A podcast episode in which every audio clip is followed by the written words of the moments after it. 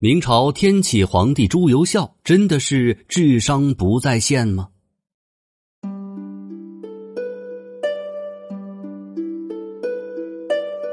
明史当中对天启皇帝朱由校的评价很低，认为他宠信宦官，残害忠良，导致朝纲败坏，让明朝走向了不可挽回的灭亡之路。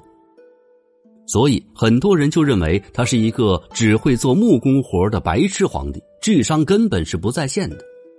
可是真相真的如此吗？天启皇帝朱由校虽然没有像清朝皇帝那样定时上早朝，但是他从来没有放弃对朝政的掌控。他重用魏忠贤的同时，也支持东林党，让魏忠贤的强势被限制在一定的限度之内。明朝的内阁制度本身就是把决定权和执行权分开的，让两者相互监督、相互制约。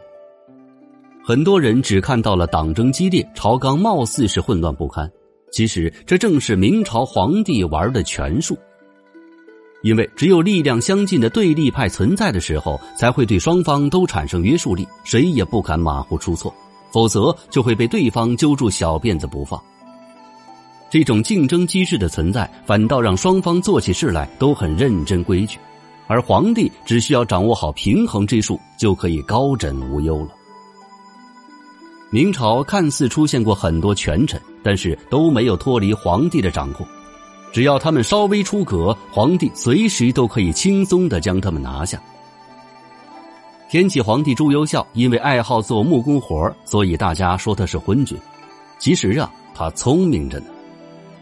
别看他每天只做木工，不理朝政，把政务基本上都交给了魏忠贤。其实他什么都明白，魏忠贤是他用来制衡东林党的棋子。因为朱由校在重用魏忠贤的同时，也着重培养东林党的势力，以此来牵制魏忠贤。对国家重大事件，他也都会亲自参与决策。天启朝在对抗后金方面也取得了不俗战绩。涌现了像熊廷弼、孙承宗、袁崇焕等名将。天启皇帝朱由校在位期间还取得了宁远大捷，他还用武力驱逐荷兰人，迫使荷兰人撤离了澎湖。只是清朝编撰的明史故意把他的缺点丑化放大而已。皇帝也是人呐，也有业余爱好。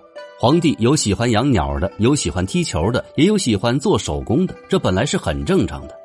但是到了别有用心的人的笔下，就可以放大为致命的缺点。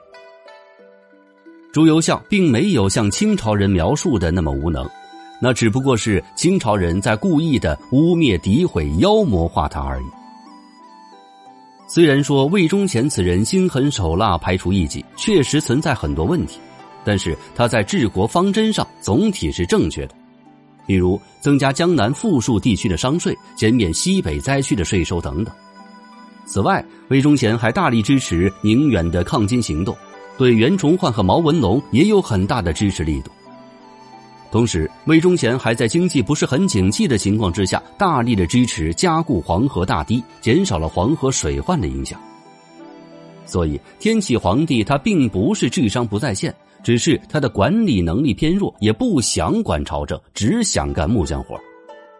所以他把自己的绝大部分工作交给了魏忠贤。导致了宦官乱政。另外，朱由校还是有主见的。克氏陷害张皇后，要他废后，可是他并没有这么做。他对张皇后很好，也很尊重。不过，这话又说回来了，朱由校他确实不太适合做皇帝。他错生在了帝王家。如果他出生在一个木匠家庭的话呢，说不定他会成为鲁班第二呢。欢迎各位点赞、评论、打赏、送月票，谢谢各位。